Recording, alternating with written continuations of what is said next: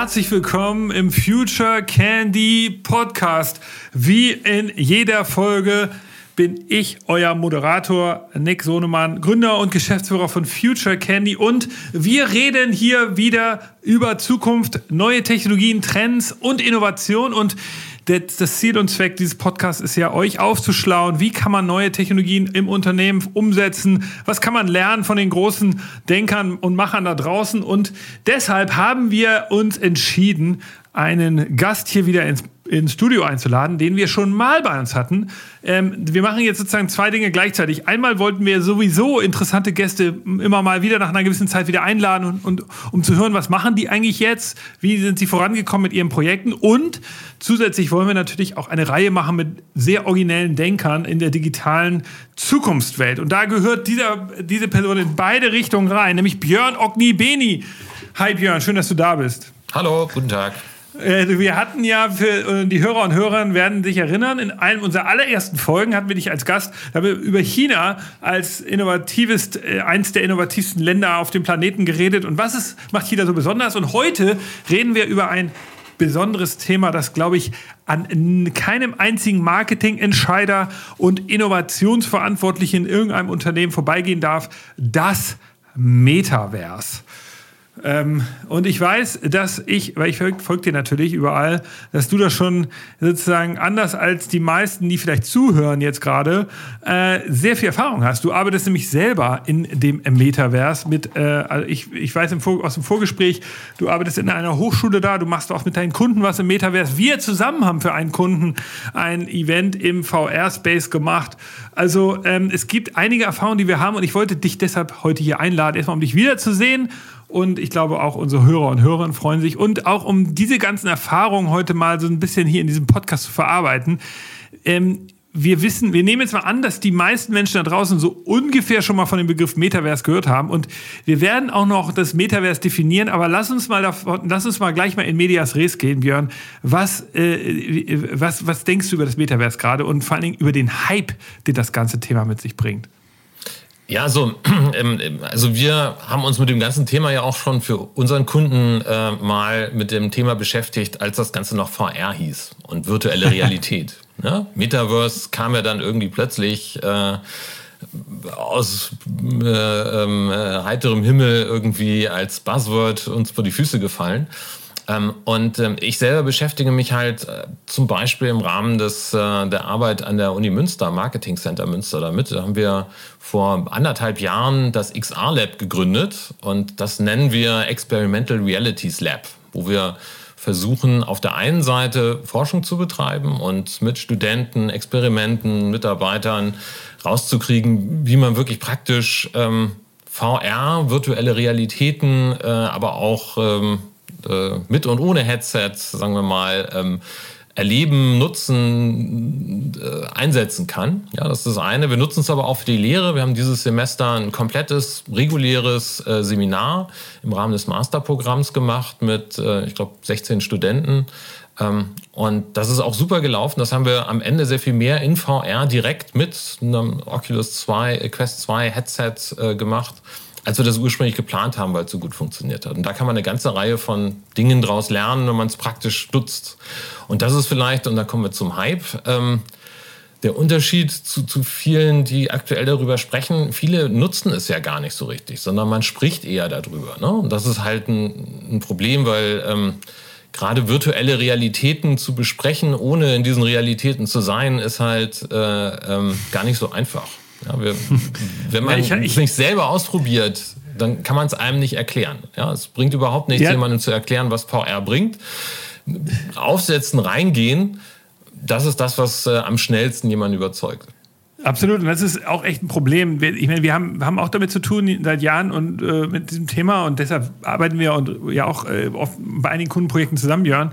Äh, und genau das, ich würde das hundertprozentig unterstreichen. Also jetzt hier, liebe Hörer und Hörerinnen, auch wenn ihr in Unternehmen seid und ihr selber vielleicht Erfahrung habt, aber eure Kollegen mitnehmen wollt, niemals lasst euch darauf ein, dass jemand sagt, gib mir das mal kurz mit, ich setze das mal drei Minuten auf. Da wird die Erfahrung kommt überhaupt nicht rüber, wird nicht vermittelt und es entsteht sozusagen eher ein negativer Effekt. Die Leute sagen, ja, was soll das jetzt? Es ist eben ganz entscheidend, dass man das länger ausprobiert und das ist, äh, das ist wichtig. Also du, du sagst sozusagen, der Denkfehler ist, der Hype ist auch von Leuten, die, die es missverstehen. Ja. Und das andere Problem ist halt auch, dass es ähm, mit Dingen vermixt wird, die eigentlich nicht so viel miteinander zu tun haben. Ne? Also plötzlich haben wir NFTs, Cryptocurrencies und all diese ganzen Geschichten im selben Sack mit drin. Und ähm, das macht vieles halt sehr kompliziert. Ja, das ist, ähm, äh, es gibt natürlich Aspekte, die da reingehören. Ähm, und digitale Güter kaufen und all diese ganzen Geschichten sind alles wahnsinnig spannende Sachen. Aber das ist nicht zwingend Teil von dem, was Metaverse, was virtuelle Realitäten und sowas heute ausmachen. Und demnächst vielleicht ist das alles ein integrales Etwas. Aber momentan ist es ein bisschen schwierig, das alles zu vermixen. Und was auch ein ganz, äh, ganz, ganz interessanter Effekt ist, ist Second Life. Ja, das äh, ist so ein bisschen der Antichrist des ähm, virtuellen. Ja, äh, wenn jemand mit äh, virtueller Realität kommt, dann kann man ihm sofort mit ähm, äh, Second Life kommen und dann sind alle ruhig, weil Second Life weiß man, das ist das größte Desaster äh, der ähm, virtuellen Realitätsgeschichte. Ist es aber gar nicht. Das ist halt auch, wir müssen mal ganz kurz ja. ausholen hier für die, Erzähl die Hörer und Hörer. Was Second Life ist. Genau, also die Hörer und Hörer, die jetzt sozusagen äh, gerade sozusagen im Berufsleben, die wissen vielleicht nicht genau, dass um die 2007, 2009, 2008, 2007, äh, sorry, 2007 bis 2010 gab es dann äh, einen Marketing-Hype um eine neue Plattform, die hieß Second Life. Und die gibt es heute noch. Dazu kommt Björn gleich. Das war so eine Art virtuelle Welt. Äh, wie so, und da konnte man ein Avatar sein und man konnte da mit, der, mit den Cursor-Tasten sich bewegen. Und es ging im Browser, war grafisch so einigermaßen solide. Aber äh, und dann im Marketing, Brands äh, haben damals und Brands im Marketing haben gesagt, ey, wir müssen da rein, wir müssen da irgendwie so eine, eine, eine Apotheke bauen oder ein, ein Schuhgeschäft oder was weiß ich, was es da alles gab, ein Autohaus. Und man hat sich gefragt, äh, cool, jetzt haben wir da in Second Life so ein virtuelles Haus äh, und dann ist aber nichts passiert, natürlich, oder wenig. Und dann haben natürlich viele Marketingentscheider im Nachgang gesagt, okay, das ist irgendwie alles ein Riesenfake und hat nichts gebracht. Aber äh, Björn, erzähl uns mal die richtige Geschichte von Second Life. Naja, das ist ja ein Teil der Geschichte von Second Life. Das, das ist ja auch alles korrekt. Ne? Nur, ich glaube, Second Life gegründet oder gestartet wurde 99. Also sie haben schon relativ früh damit angefangen. Ich weiß gar nicht, wann der Hype genau war. Aber ähm, Second Life war, als der Hype anfing, eine relativ gesunde Community ähm, von Leuten, die das da gemacht haben, wozu man diese Welt da gebaut hat. Dann kam irgendwie der Hype, dann war eine Riesenaufregung und alles riesen durcheinander. Dann war der Hype vorbei. Und dann war Second Life aber immer noch eine gesunde Community. Und von inzwischen, ich glaube, rund einer Million Leute, die ähm, alles das machen, was eigentlich das Metaverse irgendwann mal ausmachen soll. Ja, also sie sind da, sie interagieren sozial, sie sind mit Avataren äh, präsent. Es gibt digitale Güter, die kauft und verkauft werden. Es gibt eine eigene kleine virtuelle Economy, die da läuft und alles sehr gesund und ohne große Probleme. Ne? Also es ist, ähm, das ist nicht das ultimative Metaverse, was den gesamten Globus erfasst, sondern es ist halt eine kleine Community von einer Million Leute, wobei eine Million Leute ist vielleicht gar nicht so klein. Ja, aber es ist halt nachhaltig, gesund und funktioniert. Und ähm, das ist das, was man häufig vergisst. Ja, dass eben die Tatsache, dass der Hype da war und dann wieder weg war und damit war die Sache irgendwie durch, das war es eben nicht, sondern es ist eben etwas, was gut und erfolgreich läuft und von der man auch wirklich viel lernen kann, glaube ich, wie man eben solche virtuellen Realitäten aufbaut, managt und auch nachhaltig gestaltet. Ja, also, und das, ich meine, man muss jetzt dazu sagen, dass das Metaverse ja so ein Kunstbegriff ist. Also das wäre auch mal äh, nochmal zur Erklärung, was ist das Metaverse? Da werden wir ja noch weiter darauf eingehen. Aber äh, ein Second Life ist eigentlich in vielen Funktionen schon das, was heute Leute als Metaverse beschreiben. Metaverse ist ja ein Begriff, der wurde 1992 das erste Mal verwendet in einem Buch von Neil Stephenson als, als dystopische Welt, ähm, wo, wo der, die Erde ist sozusagen vernichtet und ganz furchtbar. Und die Leute flüchten eben in sich in diese, äh, in diese, in so, in so Computerwelten. Und dort ist, ist dann eben alles schön. Und am Ende wird aber, kommt aber raus, da gibt es also eine Kriminalgeschichte auch drumherum, dass das natürlich eine Verschwörung ist, ein bisschen wie der Matrix-Film, glaube ich, ist die Geschichte selbst. Alles ein bisschen furchtbar. Und aber schon sehr ähnlich beschrieben wie das, was dann ja auch in, in Ready Player One von dem äh, Kleinen, also dann weiter, also die, die Idee wurde weitergespinnt in den Jahrzehnten danach. Äh, daraus ist ja dieser Steven Spielberg entstanden Ready Player One. Und dann gab es in 2020 einen Artikel von Matthew Ball, der ein sozusagen Tech-Journalist aus USA, der hat einen Artikel über, über das Metaverse geschrieben, also den, diesen Begriff wieder aufgegriffen und das zum ersten Mal so ein bisschen definiert. Also zum Beispiel das, das Metaverse im Gegensatz zum Internet ist nicht asynchron, es ist synchron. Man kann eben nur da sein oder nicht.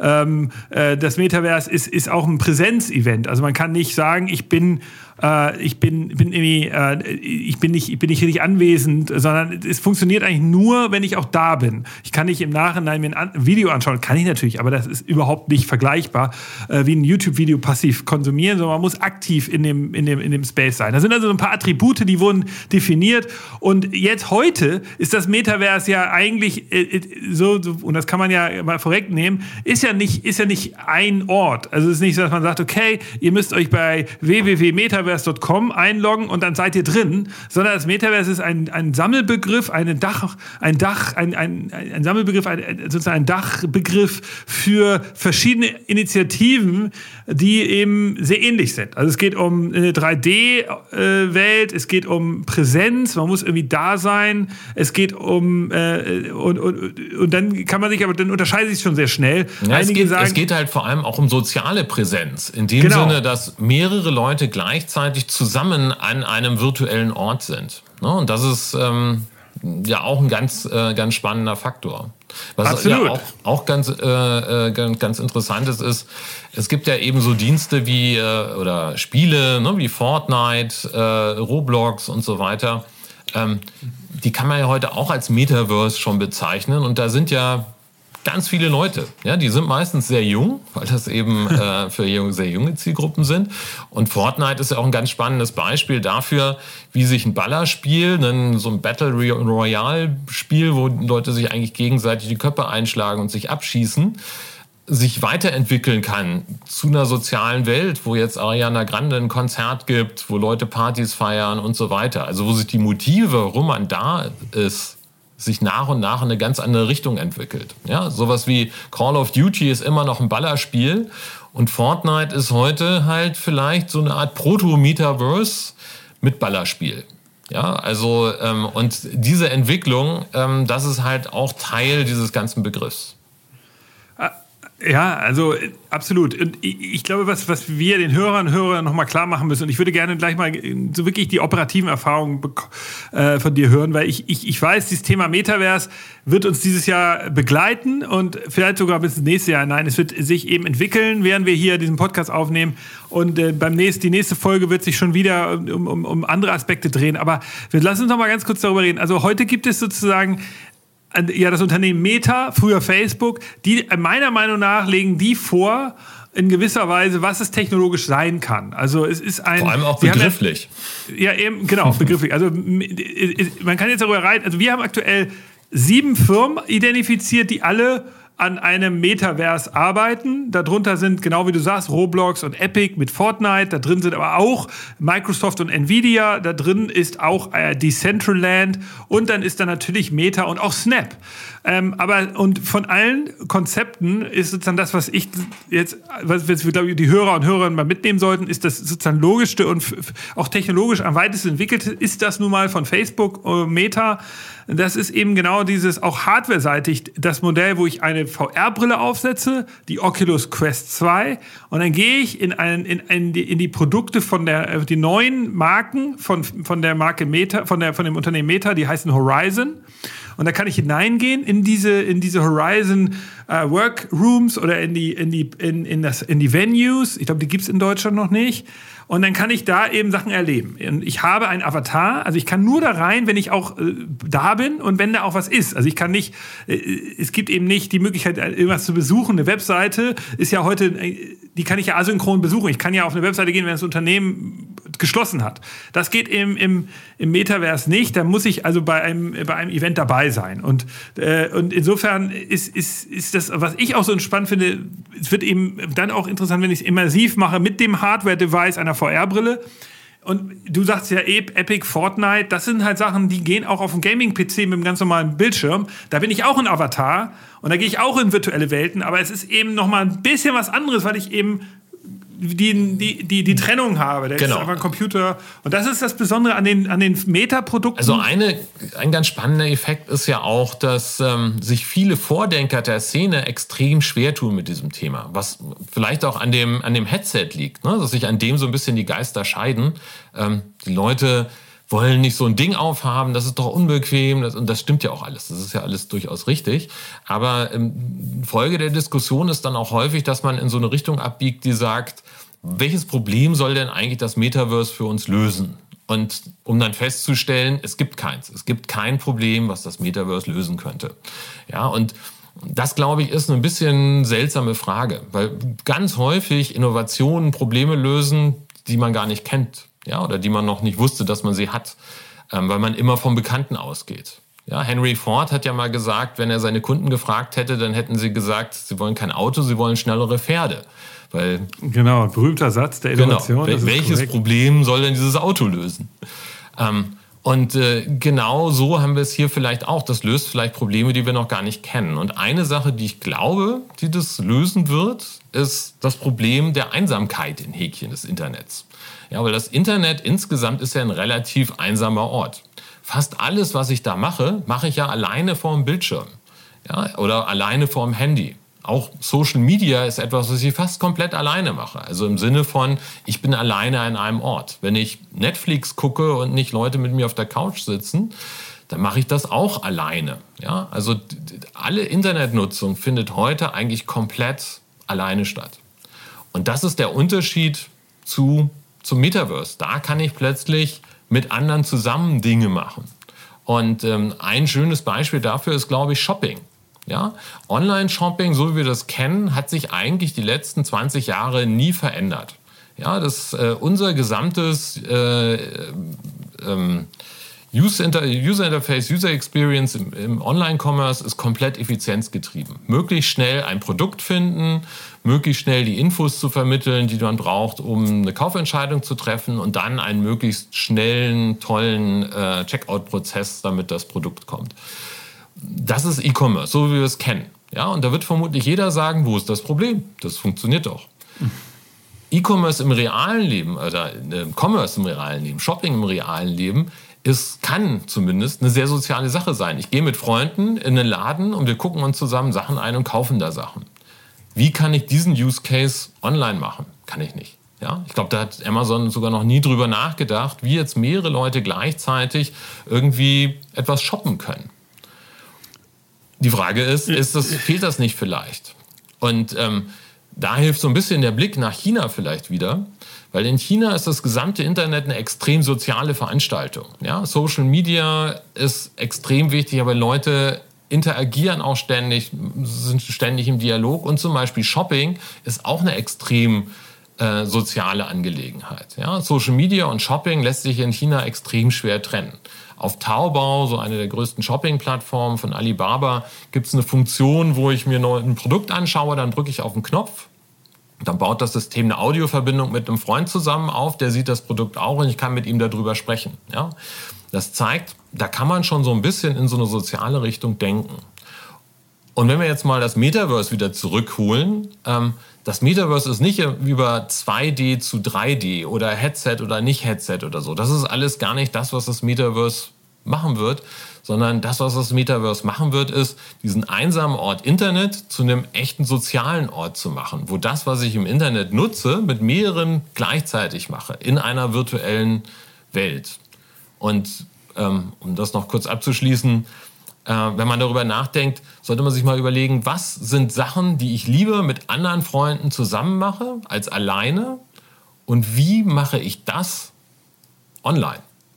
Ja, und da kommt man eventuell zu den Problemen, die das Metaverse löst.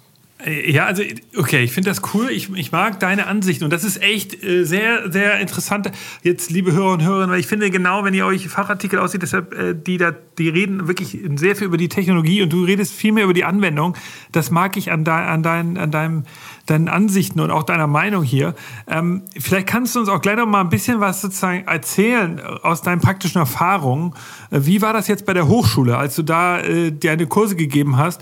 Oder, oder wie war das bei so Kundenevents? Wie habt ihr das genau gemacht und wie lief das ab? So wie, wie erzähl mal so den Leuten, die jetzt noch gar keine Erfahrung haben, wie, wie, wie funktioniert das alles? Ja, ich würde sagen, bei den Sachen, die wir da gemacht haben, die haben wir eher in VR gemacht als im Metaverse. Weil Metaverse ist schon wieder so ein Riesenbegriff mit digitalen Gütern und allem drum und dran, sondern aber in einer virtuellen Realität. Also wir haben beispielsweise ähm, äh, für äh, Huawei, die chinesische Telekom-Ausrüstermarke, ein Event für 50, 60 Studenten organisiert in Outspace, ja, wo die Studenten Projekte vorgestellt haben, eine Jury, die bewertet hat und die äh, am Ende gab es einen Gewinner und eine Party. Es gab halt einen ganz klassischen Event, aber in der virtuellen Realität. Ja, und der Grund war natürlich Covid, ja, weil ähm, sich treffen ging einfach nicht. Wir müssten, mussten eine Lösung finden, wie kann ich so ein Event äh, ausrichten mit dem Gefühl von Gemeinsamkeit, ja, mit sozialen äh, Elementen,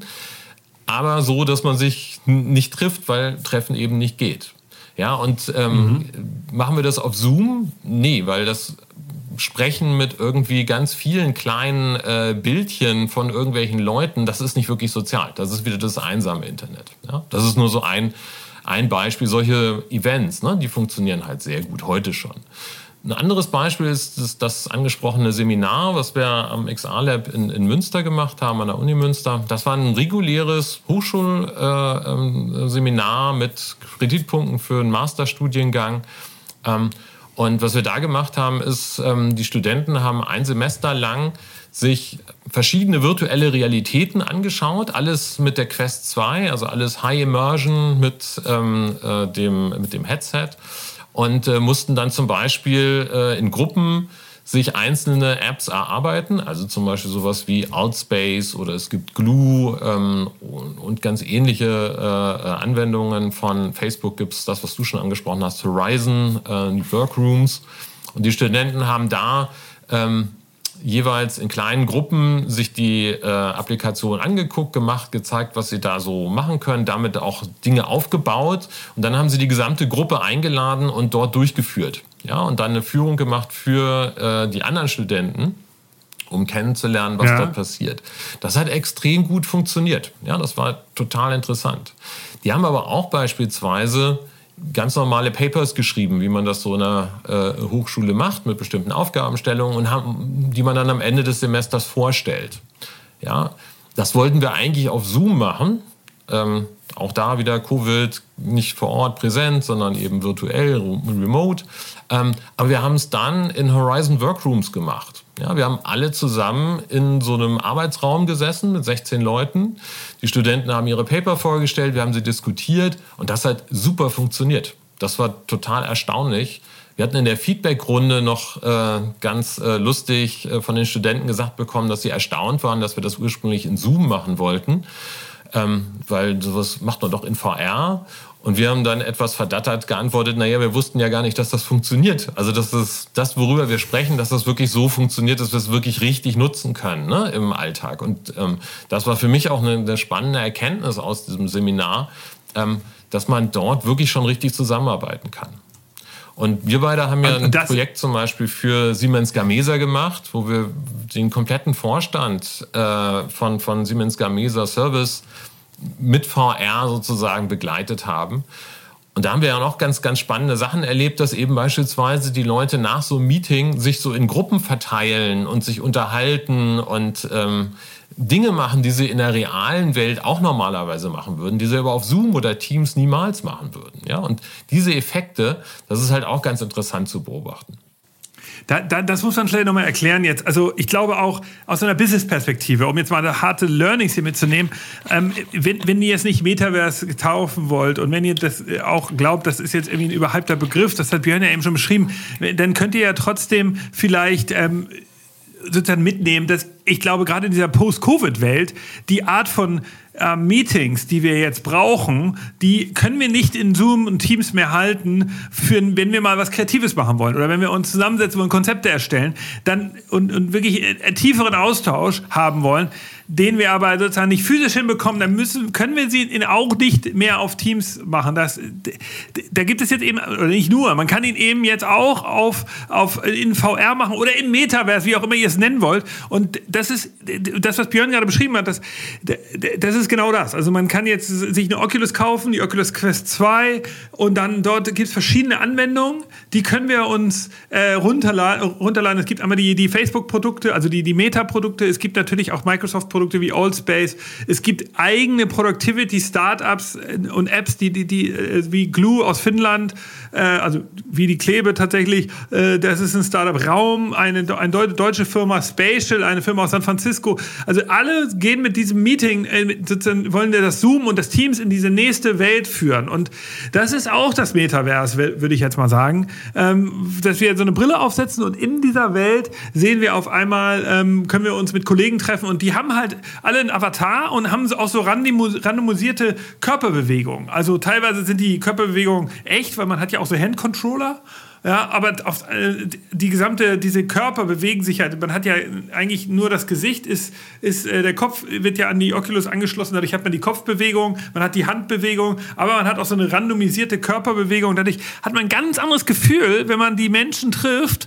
In, in, weil ich habe die fast in, in, Körpergröße, weil ich ja die, den, das Display direkt vor den Augen habe. Also ich muss sagen, mich begeistert das und ich finde, das ist echt etwas, was, was, man, was wir, was man, was heute doch völlig unterschätzt wird, wie gut das technologisch schon äh, funktioniert. Und ich würde sozusagen euch alle einladen, probiert es aus. Macht aber bitte nicht den Fehler, haben wir eben schon gesagt, so ein Meeting nur eine Minute zu machen, dann das alles mal ausprobieren, sondern macht einfach mal ein, euer Weekly, euer Monthly Meeting, das eine Stunde dauert, macht es eine Stunde in so einer Brille in einem von den ange, äh, ange, äh, bemerkt, an, angemerkten Räumen äh, und dort äh, könnt ihr dann erleben, wie sich das anfühlt. Das ist eine ganz andere Art von, von Meeting und das ist auch der, die, der erste Schritt in diese Idee des Metaverses und ähm, insofern finde ich das cool, dass du das gerade nochmal so beschrieben hast. Was Vielleicht auch wichtig ist, ähm, ja, das nicht so machen, dass man sich alles, alle im Meetingraum treffen, die Brille aufsetzen und dann virtuell unterwegs sind. Ähm, das macht nämlich auch überhaupt keinen Sinn. Wird aber auch gerne mal gemacht, wenn man sowas mal ausprobieren will. Weil der Nutzen ist ja wirklich, man hat das Gefühl von physischer Präsenz, gemeinsamer, gemeinsam an einem Ort sein, ohne dass man es ist. Ja, und so kann man dann auch Meetings über Kontinente hinweg machen. In Teams oder Zoom habe ich nicht das Gefühl von gemeinsamer Anwesenheit. Ja, das ist wie ein Telefonat. Ein Telefonat habe ich auch nicht das Gefühl, dass ich mit dem Typen, mit dem ich telefoniere, zusammen bin. Ähm, aber das ist eben das, was VR an der Stelle, wenn wir es mal VR nennen und, und nicht Metaverse, was das einen Mehrwert bringt. Diese Tatsache, dass man eben gemeinsam an einem Ort ist. Und was dabei übrigens, äh, vielleicht, du hast ja noch nach praktischen Erfahrungen äh, gefragt, ähm, was dabei zum Beispiel wichtig ist, ist, dass ähm, die äh, Bedeutung von, von dem, was man sieht, die wird wahnsinnig überschätzt. Ja, man erwartet irgendwie, hätte gerne, dass das alles fotorealistisch ist. Erst wenn das wirklich absolut fotorealistisch ist, macht das Sinn. Ähm, und das ist vollkommen falsch. Ja, also die Dienste, die du so gesagt hast, wie Glue, Raum, äh, Altspace, die arbeiten ja mit so Avataren, die so ein bisschen comic-mäßig sind wo auch häufig nur der Oberkörper äh, ist, wo man gar keine Arme vielleicht hat, sondern nur die Hände sieht. Ähm, und wenn man das so von außen sieht, wenn man da von außen drauf schaut, dann denkt man, was ist das für ein Blödsinn? Ja, also warum soll ich da irgendwie durch die Gegend schweben mit so einem Torso? Das Problem ist, oder das ist gar kein, es ist gar kein Problem, ähm, sondern das Gehirn ergänzt alle Informationen, die uns fehlen. Genau. Ja, wenn man da genau. drin ist und das eine Weile macht, dann fehlt der Arm nicht, sondern da fehlen auch die Beine nicht, sondern man hat das Gefühl von der Tatsache, dass man mit dieser Person zusammen ist. Und ein ganz wichtiger Punkt, ähm, der dabei äh, eine große Rolle spielt und der total unterschätzt wird, ist Audio. Ja, der Effekt von Spatial Audio, also diese Tatsache, dass ich in diesem Raum bin, mein Sehen irgendwie mir das kommuniziert, dass ich in, einem, in, einer anderen Welt bin und ich gleichzeitig so ein Raumgefühl auch durch das Hören bekomme, das ist eigentlich viel spannender und das äh, sorgt viel mehr für Immersion als fotorealistische Bilder. Ähm, und das ist halt auch so ein Effekt, der, den, den man sofort merkt, wenn man drin ist, den man aber total schwer erklären kann. Und vielleicht ja, das noch das Letzte für die Avatare, was, was noch wichtig ist. Ähm, statt jetzt den Avatar fotorealistisch nachzubauen, gibt es ganz viele kleine Details, auf die man Wert legen muss. Also zum Beispiel Lippensynchronität. Ja, dass das, was der Avatar sagt und wie sich die Lippen bewegen, ähm, dass das synchron zueinander passt. Das ist für das eigene Gehirn viel wichtiger, als das fotorealistisch ist. Oder dass die Augen äh, so ein bisschen in meine Richtung gehen. Da gibt es dann sehr gute AI-gestützte Geschichten, wo eben Lippensynchronität, Mimik, Augen und sowas natürliches Gefühl vermitteln. Ähm, und das sind Sachen, auf die man achten muss, weil das Gehirn darauf achtet, aber nicht darauf, ob man Beine hat. Also absolut. Ich, ich muss das absolut unterstützen. Also wir haben ja die, wie gemeinsam dieses Event für Siemens Gamesa gemacht und da haben wir auch, auch erlebt, wie, wie viel Freude sowas machen kann.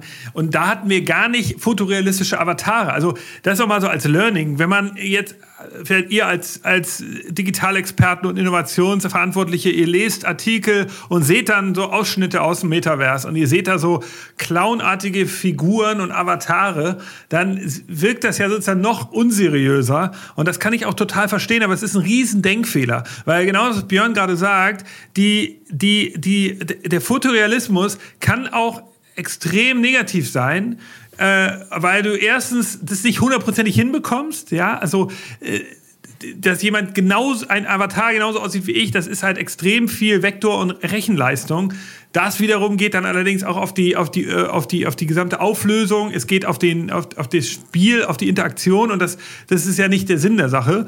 Und die Avatare haben eben diese, diese clownartigen oder sozusagen Comicfiguren haben eben den Vorteil, man hat extrem hohe Nahbarkeit, gerade wenn man in, in einem virtuellen Space wo man nicht alle Personen kennt, ist es halt äh, ganz anders. Man möchte viel schneller mit denen interagieren man fühlt sich äh, nicht so, äh, man fühlt sich auch irgendwie so, dass man gleich angesprochen werden kann, wenn man sich vielleicht lila Haare, macht. Ist, außerdem äh, ist es einfacher für die, für die Apps, da, eben da sozusagen diese Mundbewegung hinzubekommen und die Augenbewegung. Und das sind eben ganz entscheidende Sachen, die heute die Usability extrem erhöhen und auch die Interaktion. Und es ist witzig, wenn ihr euch alle kennt. Also ihr seid ein Team und ihr geht alle gemeinsam in einen so einen Raum, dann ist es auch nochmal ganz so ein extremer Icebreaker, weil alle so sagen, ey, witzig, wie du aussiehst und mach mal die Sonnenbrille Brille ab oder so. Also man hat sofort auch so immer eine Möglichkeit, so einen Smalltalk zu beginnen und mit einem Lächeln auf den Lippen. Also das sozusagen jetzt ein paar operative Trip Tipps, äh, die wir ja auch immer liefern wollen hier in dem Podcast an Leute, die sich heute ins Metaverse wagen wollen.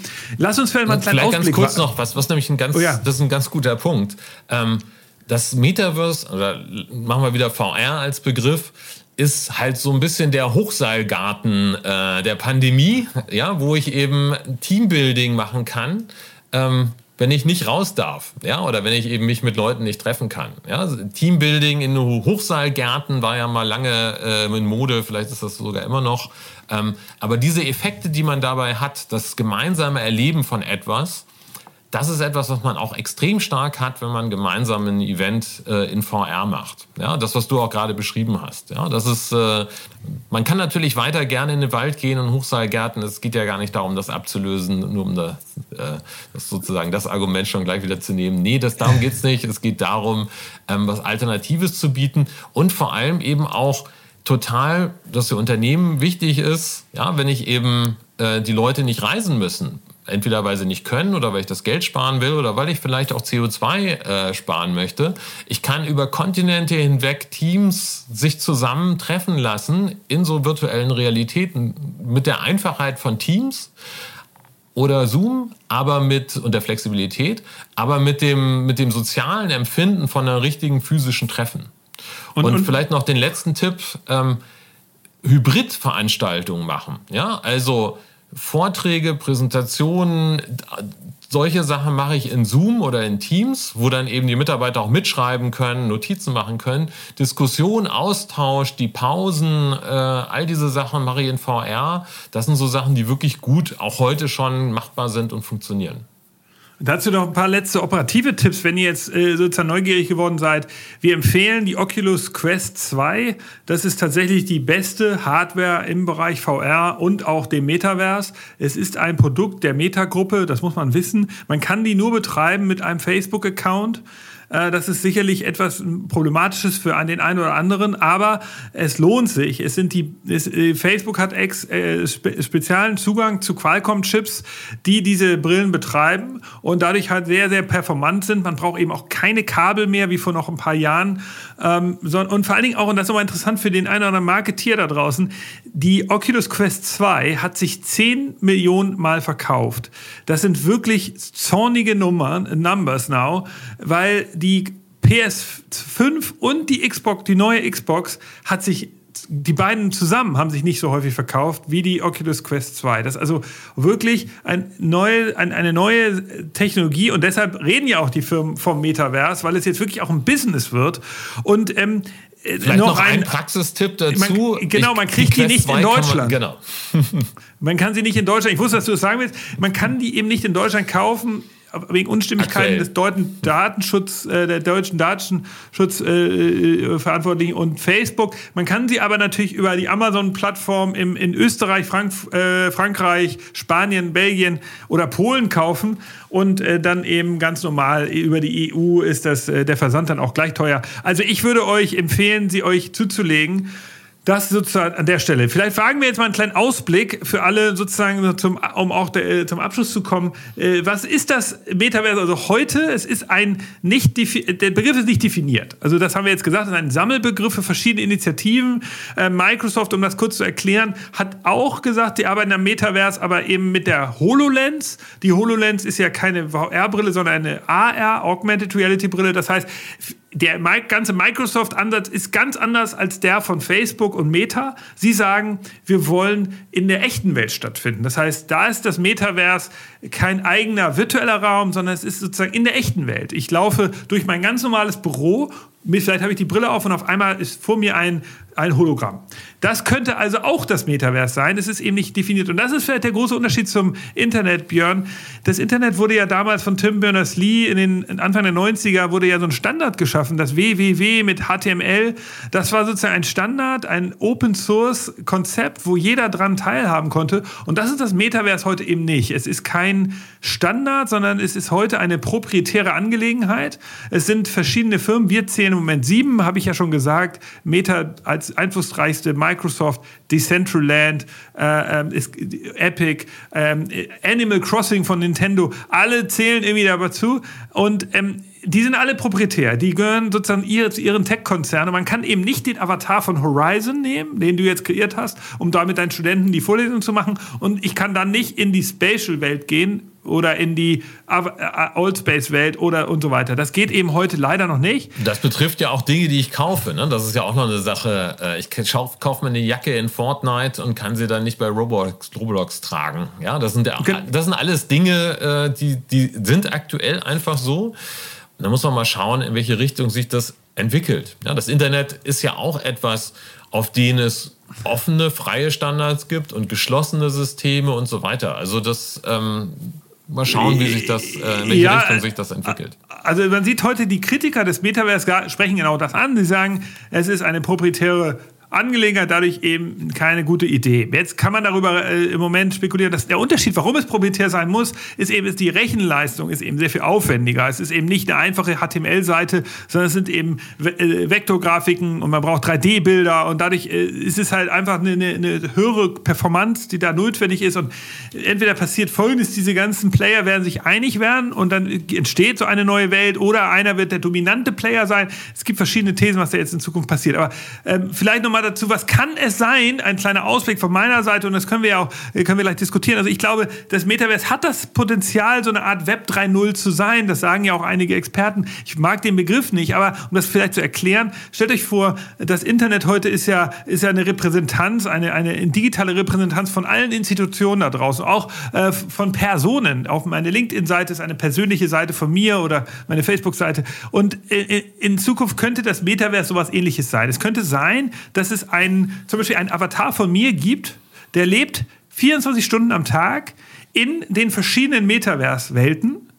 Äh, also eine Kopie, die in allen Welten live immer da ist und der sieht auch so aus wie ich, der redet auch wie ich, der hat also wirklich auch die gleiche Sprache, er redet Englisch und Deutsch und er kann angesprochen werden, die ganze Zeit von anderen Avataren, entweder Leute, die wirklich live sich mit mir oder, oder mit Björn, wer hätte dann natürlich auch einen Avatar, ihr hättet alle auch einen. Ich könnte mich also mit euch treffen, obwohl ihr vielleicht gerade schlaft oder in der Bar seid oder im Restaurant. Ich könnte dort mit euch reden und ihr hättet äh, eben alle möglichen Informationen zu euch hinterlegt in einer Datenbank, einer GPT-3 oder GPT-4-Datenbank. Das ist jetzt so ein neuer Sprachalgorithmus, äh, eine Sprachtechnologie, sozusagen Alexa 2.0.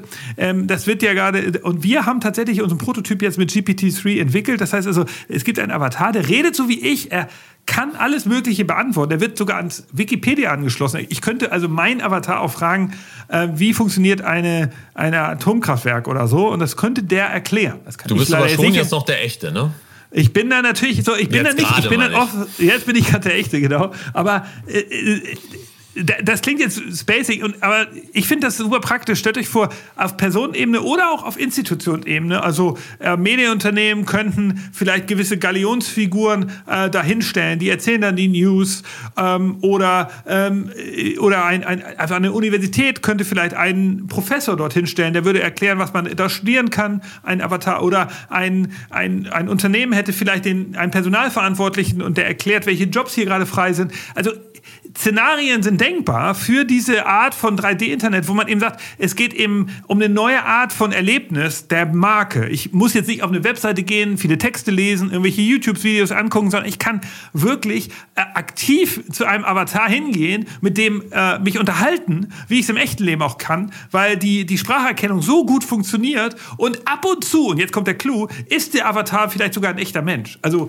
von den 23, 24 Stunden am Tag ist vielleicht äh, eine Stunde am Tag bin ich vielleicht selber online im Metaverse und da können Leute sich wirklich auch mit mir treffen und 23 Stunden am Tag ist der Avatar dann eben ja, äh, nur, nur digital. Ähm, und ich könnte morgens, wenn ich auf mein Handy gucke, drücke ich auf Knopf und dann bin ich verbunden mit meinem Avatar und der gibt mir vielleicht einen kleinen Überblick. Was ist denn so, während ich geschlafen habe, passiert? Was ist mit meinem, wen hat er alles kennengelernt?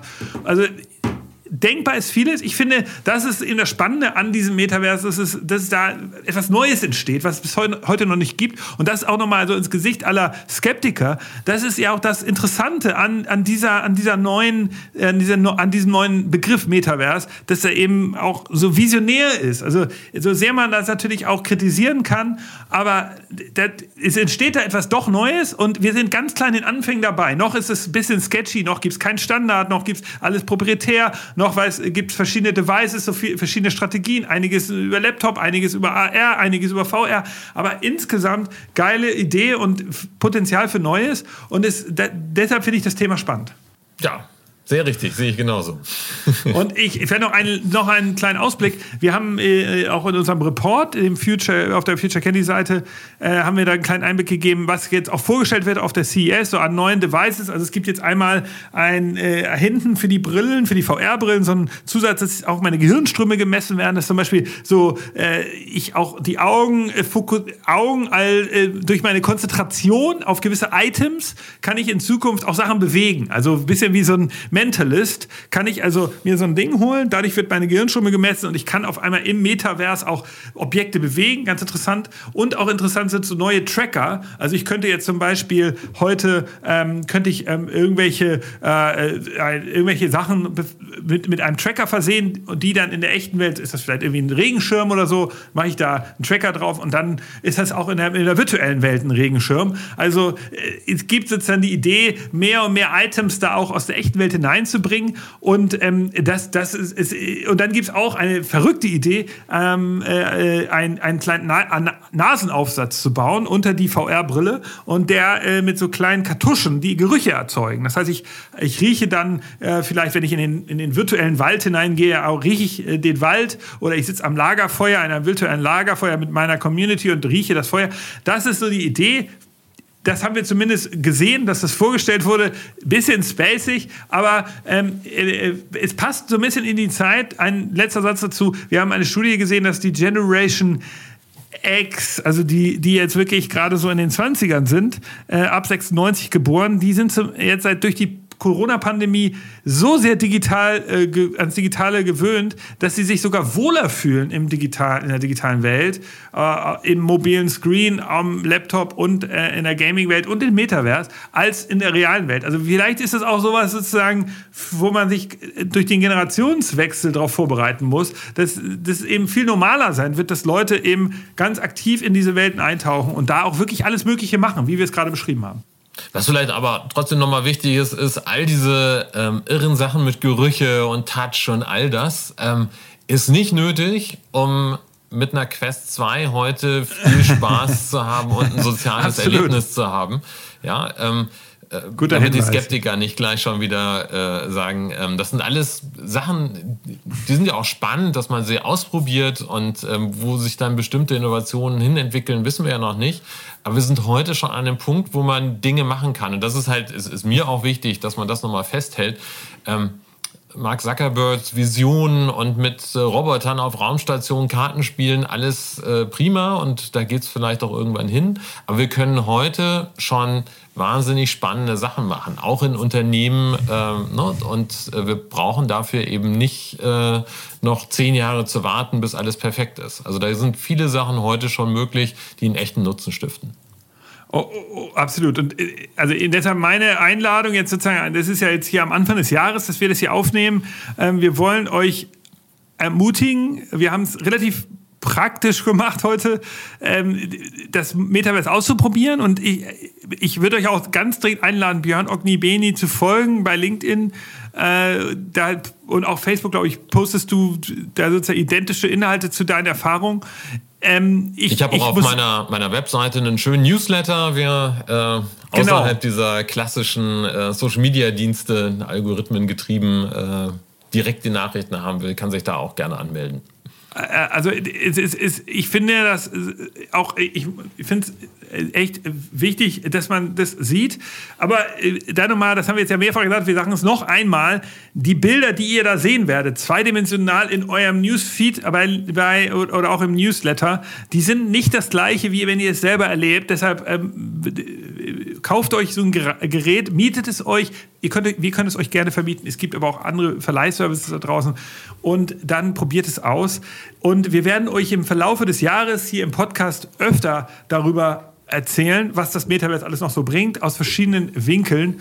Ähm, und wir werden dich natürlich häufiger einladen, Björn, weil wir, sozusagen, du hast ja immer sozusagen immer wieder eine interessante Sicht auf die digitale Welt und ähm, äh, so, wie, wie, ähm, wie könnte man sozusagen Skeptiker jetzt noch überzeugen? Was kann man den, was würdest du jetzt noch jemand mitgeben, der, der da jetzt anfangen möchte? Ja, ich glaube, jetzt haben wir schon relativ viel gesagt. Ne? Also, genau, also das, das, Einzige, was man wirklich äh, gar nicht oft genug wiederholen kann, das ist schön, dass du es nochmal getan hast, ist ähm, nicht theoretisch drüber nachdenken, lesen oder so, sondern es erleben. Also genau. äh, selber mal äh, ein Konzert oder ein Event auf Outspace mitmachen oder äh, mit Kollegen in Horizon Workrooms einen Workshop machen. Ähm, äh, und wenn man das getan hat und dann immer noch das Gefühl hat, das ist alles totaler Quatsch, das bringt nichts, dann ist es halt so. Aber ich glaube, die meisten sind dann relativ schnell interessiert und offen, mehr zu erfahren. Und ähm, das selber zu erleben, ist eigentlich das, was ähm, ja, also das übrigens, dann nochmal, das ist übrigens ein Kapitel, das haben wir ausgelassen. Wir, wir machen jetzt sozusagen nochmal einen Teaser für einen kleinen Ausblick einer Folge, die, über, über die, der wir uns widmen sollten, Björn ähm, das Thema sozusagen Currency. Du hast einmal kurz über NFTs geredet, die ja äh, da können wir jetzt sozusagen nochmal so, äh, ein kleines Thema hier aufmachen, als Teaser für vielleicht eine neue Folge. Ähm, es gibt in diesem Metaverse tatsächlich auch echtes Geld zu verdienen. Und einmal gibt es äh, auch eine lustige Geschichte über die Linden-Dollars im Second Life, die ja sozusagen eine Währung ist, die jetzt seit 20 Jahren existiert. Äh, dann gibt es aber auch natürlich eine ganze Menge neue Währungen in diesen, äh, und das hat jetzt gar nichts mit NFTs zu tun, sondern einfach eine, äh, ich glaube, die, die eine Währung, die vielleicht auch einigermaßen bekannt sind, in Fortnite heißen die V-Bucks. Das äh, kann man, also Dollar oder Euro in, innerhalb des, der Fortnite-App kann man wechseln in V-Bucks. Dann habe ich sozusagen virtuelle äh, Währung und kann in in Fortnite Geld, äh, Sachen kaufen. Und natürlich, du hast es eben auch schon genannt, sind das alles digitale Items, die kann ich nie wieder in die echte Welt bringen. Also ich gebe Geld aus für Produkte, die es sozusagen gar nicht richtig gibt. Ähm, aber das ist ja genau diese, diese neue NFT-Welt, über die, die ja auch die Welt gerade redet. Deshalb, vielleicht sollten wir eine eigene Folge zu machen. Ich fand nur eine Sache noch interessant, so als kleines Beispiel. Ariana Grande hat ein Konzert gegeben, also äh, und, und auch hat damit richtig Kohle verdient in Fortnite. Ähm, Fortnite hat dann was ja Fortnite sagt ja selbst, sie seien auch das Metaverse. Äh, ich, sie hat ein Konzert gegeben. Dieses Konzert wurde aufgezeichnet im Studio. Also sie hat sozusagen ein Live-Konzert eingespielt, hat das exklusiv in Fortnite abgespielt. Der, die, ähm, die, die, äh, die, die, der Avatar von ihr wurde zum Beat äh, programmiert und man konnte dort sich Tickets kaufen und musste dann wirklich zu dieser Uhrzeit auch da sein. Und ähm, die technologisch hat, hat Fortnite das so gelöst, dass man eben mit 100 Avataren gleichzeitig in einem Raum sein konnte. Also es waren gleichzeitig mehrere Millionen Menschen eingeschaltet. Ja, ich, äh, aber es waren sozusagen nicht alle in einem wirklich äh, sozusagen in dem gleichen Raum. Also ich konnte nur mit 100 Menschen gleichzeitig in einem Raum sein, weil sonst wäre die Rechenleistung zu groß gewesen, die jedes einzelne Device hätte erbringen müssen. So geht es also natürlich logisch, aber äh, ähm, wie viel Geld Ariana Grande verdient hat, kann ich da nicht sagen. Das war, ist, glaube ich, nicht äh, bekannt. Aber es ist auf jeden Fall Geld, das das da verdient wurde für alle Beteiligten mit virtuellen Items. Und insofern auch das vielleicht als kleiner Teaser für euch. Das ist ein Thema, dem wir uns zu widmen sollten, Björn. NFTs, im Moment nur so ein Hype-Begriff. Ähm, ähm, eine, einen letzten Satz noch. Ich fand es noch witzig, vielleicht das auch nochmal als, äh, was das Metaverse alles nicht ist, sollte man auch mal untersuchen. Es gab bei äh, der CES wohl mehrere Messestände, die auf alle ihre, einfach so auf die Messestände draufgeschrieben haben, so Metaverse. Also ähnlich wie vor fünf Jahren alle gesagt haben, Krypto. Äh, das Metaverse ist halt ganz vieles auch nicht. Das Metaverse ist zum Beispiel kein Metaverse of Things oder so. Also ich kann jetzt nicht in der virtuellen Welt meinen Toaster in der echten Welt bedienen und so, das ist Quatsch. Aber ähm, äh, ja, da, das war nur so ein kleiner Teaser, vielleicht für einen kleinen Ausblick in einen nächsten Podcast, den wir machen können. Zumindest was das Thema NFTs und Währung und so angeht.